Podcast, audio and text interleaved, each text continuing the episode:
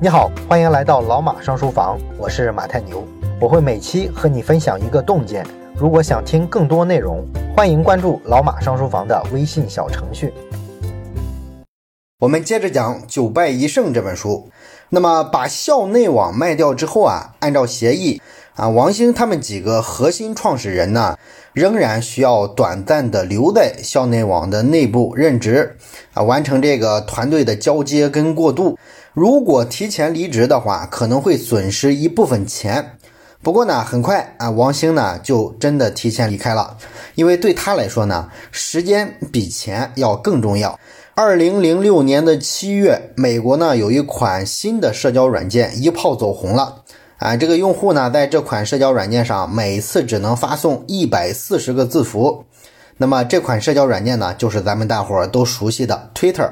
当时呢，还在管校内网的王兴，他就意识到这个东西啊，可能比写博客简单多了，用户呢使用起来没什么压力，所以呢，他意识到啊，这款产品形态很可能是革命性的，所以他看中了这个创业的方向，没有任何犹豫，就从校内网离职了，开始了第二次的创业。那么，二零零七年的五月份呢？饭否网就上线了啊！这是中国意义上的第一款微博产品，比新浪微博啊要早两年多上线。那么王兴的这一次创业呢，启动要比校内网时期啊快速的多啊，因为他已经有了个人知名度，而且呢已经赚了一些钱，所以这款产品相对来说做出来的就比较顺畅，很快就拥有了第一批种子用户。不过呢，在早期的饭否上，用户呢其实并不知道一百四十个字啊要发些什么东西，所以大部分用户呢当时在饭否上就是发一些风花雪月、寻章摘句的东西啊，无病呻吟，也确实玩不出什么花样来，所以呢，用户的增长非常的缓慢。当时的王兴呢还没意识到，引爆微博这种产品传播度的，居然是讨论公共舆论事件。那么，因为饭否的早期用户啊增长一直很缓慢，所以呢，在二零零七年的十二月，哎，王兴的团队呢就不再管饭否了，他们决定啊转型去做一个新的网站，哎，这就是后来的海内网。海内网呢，大概是一个面向白领的社交网站啊。这个产品出来之后呢，很快就被模仿啊，出现了什么同楼网、什么楼内网之类的各种各样的网站。虽然说这个海内网的产品啊还是不错的，但是呢，用户啊毕竟是局限在互联网圈子的白领阶层之中，没有真正的扩展到公众中去。这个呢，就让海内网变成了自娱自乐的一个小圈子啊，找不到一些能够打动大众的有趣的传播点。那这些传播点呢，后来被开心网找到了啊。开心网的上线时间跟海内网是差不多的，但是开心网呢，率先上线了抢车位、偷菜之类的这些社交小游戏。并且后来呢，开心网还导入了 MSN 的这个关系网络啊，用户呢可以邀请自己的 MSN 上的好友加入到开心网里面，这样呢，开心网啊就像病毒传播一样扩散开了。那么海内网呢，很快就败下阵来。到二零零八年的四月，哎，王兴啊就基本已经确定了海内网错过了这个市场。因为这一行啊，讲究的是一招鲜吃遍天。开心网抢到了第一的位置之后啊，这个市场呢就会是他们的啊。王兴他们呢，如果说跟进啊，也去上社交游戏，这就是以己之短博人之长了啊。他们这个团队啊，并不擅长做游戏啊，所以说大势已去了。而就在这个时候呢，王兴看了一眼啊，他已经不怎么管的饭否网。哎，这个网站啊，在角落里安静的生长啊，接近一年的时间里啊，没怎么管它。回头一看啊，居然成长的还不错。那这就证明什么？证明产品是不错的。另外呢，就是网络环境啊，逐渐成熟了啊，用户呢，前一年还不怎么接受的产品啊，下一年增长的比较快了。于是呢，饭否就被王兴的团队再次捡起来。二零零九年年初啊，饭否网的用户啊，已经突破了一百万。而且呢，王兴他们发现啊，每次讨论舆论事件的时候，饭否的用户啊都会有快速的增长。哎，这会儿呢，他们终于解封了微博的正确使用方法，就是让它变成一个公共舆论媒体。但是之后呢，在王兴他们毫无预料的情况下，二零零九年的下半年，范否呢因为传播敏感政治信息被停了。一直到二零一零年的十一月二十五号，范否才重新解封。那么解封之后的范否呢，很快就接受了中国经济网的一笔投资。中国经济网啊，这个咱们知道，它是经济日报社下边的一个新闻网站。那经济日报呢，是十八家中央媒体之一啊，副部级的单位。从这次的投资选择啊，我们大概啊可以揣测啊，或许呢，王兴他们团队啊，这个时候的心态啊，有点惊弓之鸟的意思，所以说啊，赶紧找一个官媒啊，抱抱大腿，保一方平安。不过呢，即便是被解封了，即便是得到了官方媒体的支持，毕竟说来啊，大势已去啊，新浪微博啊，这个时候已经统治了整个微博世界了。那么范否呢，永远的失去了微博的这个机会。那么在被解封之前的这段时间呢，范府的核心团队啊就特别的迷茫啊，各种找出路、找门路啊，想找到有关部门把这个范府给他解封，但是一直没成功。那么这期间呢很有意思啊，这个团队啊始终没有解散啊，期间呢只有两个人离职了啊，其中一个人呢还是原来人家就是一个创业者，创业失败了之后呢加入的饭否。然后呢，又发现了新的创业机会，就又离开了。这个人呢，就是我们都熟悉的张一鸣啊，今日头条的创始人。二零零九年的十一月份，王兴呢觉得不知道饭否什么时候能出来啊，干脆呢就考虑做点别的东西吧。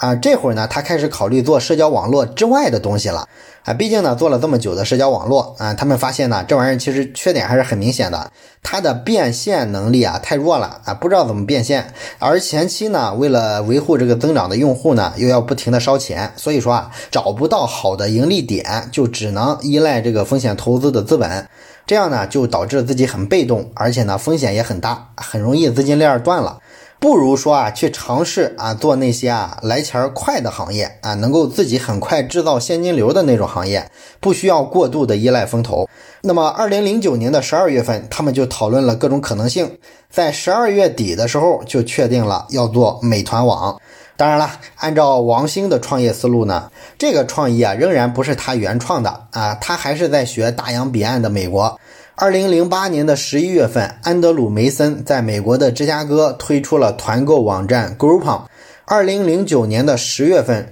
啊，Groupon 的融资已经到了三千万美金，啊，成了硅谷一个新的明日之星。那么，安德鲁·梅森呢，这时候开始考虑国际化。等他考虑国际化的时候啊，他放眼一看，发现呢，Groupon 的这个山寨公司啊，早已遍布全球了，在欧洲、在加拿大、在中国，到处都是团购网站啊。像中国这种模仿大国啊，更是在二零一零年、一一年掀起了一场千团大战，上千个团购网站像雨后春笋一样蜂拥而出。那么，美团网是在二零一零年的三月四号上线的，这个呢也算是国内比较早的一批团购网站。王兴呢对于团购的盈利模式的看法是啊，团购其实就是减少了商家原本的那块广告投入，然后呢把这部分钱变成让利啊，一部分让给消费者，一部分让给团购网站。啊，他对这个商业模式的看法还是非常清晰简洁的，对吧？那么美团网的师傅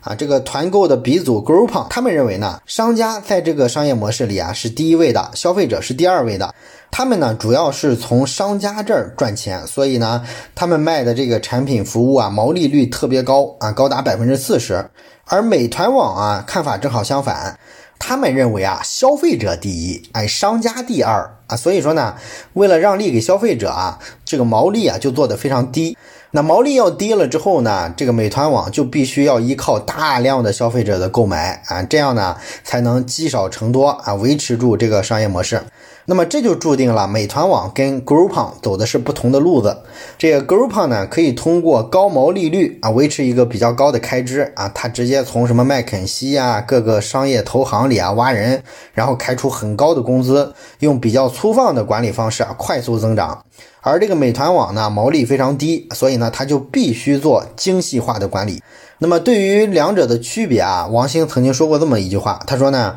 ，Groupon 花钱太大手大脚了，在它高速成长的时候啊，你在这个质量、成本、速度这三个里面啊，三选其二，必须得舍弃掉一个。Groupon 的选择是舍弃了成本啊，高成本的快速扩张啊，这个事儿呢是很难长期持续的，因为由俭入奢易，由奢入俭难。扩张速度啊早晚会降下来，到时候呢你想砍掉一些成本就非常非常难了。所以在王兴的心里呢，这个美团网的打法是非常清晰的，就是必须围绕着消费者啊，把消费者排在第一位。如果没有消费者啊，商家呢是不会用美团的。消费者啊，一定是一个根本。那么消费者需要什么东西呢？消费者需要的永远是低价格、高品质的商品或者是服务啊。那么怎么才能做到低价格、高品质呢？那就要对运营有很高的要求了，必须是高效率、低成本。美团呢给到消费者的价格啊，肯定是商家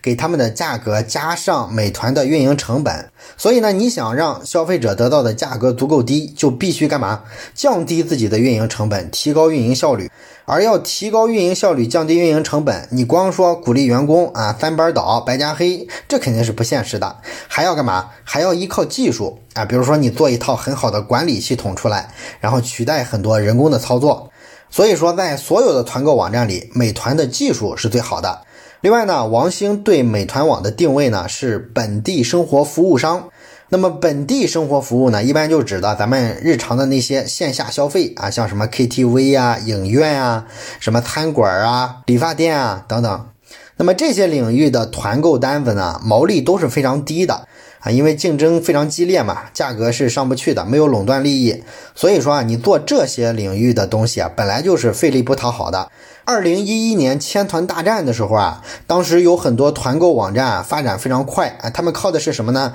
就是去团购一些像化妆品啊、服装之类的这种实物的团购，这些团购啊，毛利是非常高的啊。那么很多团购网站都把精力放在这儿了，而把这个毛利率非常低的服务业晾在了一边儿。但是呢，王兴认为啊，如果不能形成长久的竞争优势的话，那么短期的快速增长其实是没法有未来、没法持续的。你做实物的团购的话，从选品到价格到物流，你必须有明显的体验上的优势啊。如果没有的话，肯定是打不过淘宝、打不过京东的。淘宝流量多大，资源多多，是吧？他们专做这一件事做了多长时间？你凭什么认为你建一个小团购网站就能颠覆人家？门儿都没有啊，是吧？对用户来说，交易行为都是一样的，我在哪个网站上买啊都无所谓，所以他肯定是找便宜的。你的效率怎么可能高过阿里巴巴呢？果然，后来啊，这个淘宝自己开设了聚划算这个频道啊，实际上就是一个团购的频道，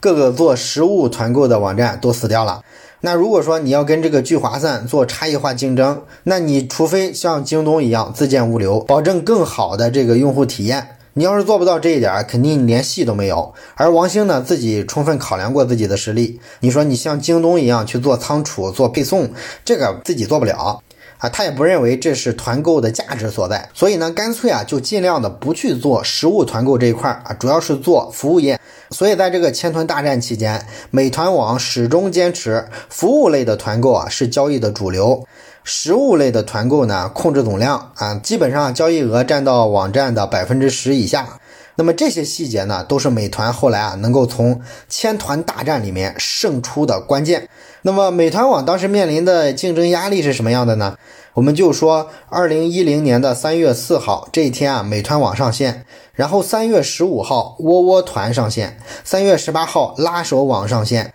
另外呢，三月份上线的还有一家二十四券，这些网站后来都给美团带来了很大的竞争压力。那么后来呢，为了应对竞争压力啊，美团呢就在团购行业第一个提出来，过期未消费的团购券要全额退款啊，做了这个决定。那么这个决定呢，也是基于王兴的一个判断啊，因为他认为呢，只有对消费者好，团购网站才有未来。而很多团购网站呢，其实挣的恰恰就是这块不退款的钱，因为消费者啊在团购网站上买了某种产品或者服务，然后呢没在期限内去这个店里啊消费，那么这笔钱就沉淀到这个网站上了。这笔钱呢，团购网站是不需要支付给商家的，因为没消费嘛。同时呢，他又不允许消费者退款，所以呢积少成多，这实际上最终成了团购网站的利润。那么美团网呢？当时啊，算了算，躺在账上的这种沉淀下来的资金有一千多万。他们呢，经过激烈的讨论，决定还是把这笔钱退了。你毕竟作为一个有长远追求的团购网站，你说以消费者为第一位，这种时候就应该把这个钱退掉嘛。所以美团呢，第一个承诺把这个钱退了。美团退了之后呢，它的主要的竞争对手像拉手网之类的也被迫跟进了。这个呢，应该说也打击了很多其他的团购网站。然后呢，到二零一零年的年底，美团网呢完成了 A 轮的融资啊，这次呢，它获得了红杉资本一千两百万美金的一个投资。红杉资本呢，咱们上期说了，错过了校内网，但是这次啊，美团网他们就不想再错过了。但是这个钱呢，并不多，因为跟美团网相比啊，二零一零年到二零一一年的四月份，按照拉手网公开的数据，它一共进行了三轮融资啊，总共融到了一点六亿美金。然后二零一一年四月呢，大众点评网宣布完成 C 轮融资啊，C 轮融资呢是一个亿美金。这块钱呢，主要用于团购业务啊，所以呢，我们可以从竞争对手的情况来看，美团网其实在资金上是占劣势的。那么在资金占劣势的情况下，美团是如何打赢这场千团大战的呢？中间又有哪些经典的战役呢？这个呢，我们下期啊接着聊。最后说一件事儿，咱们节目啊最近拉了一个微信群，如果你有什么话题想直接跟我或者是跟其他的听友朋友啊交流讨论的话，可以加一下这个群。加群的方法呢，就是先找到老马上书房的微信公众号，然后在底部菜单栏上有加群两个字，点击之后啊就会弹出二维码，扫码就可以进群了。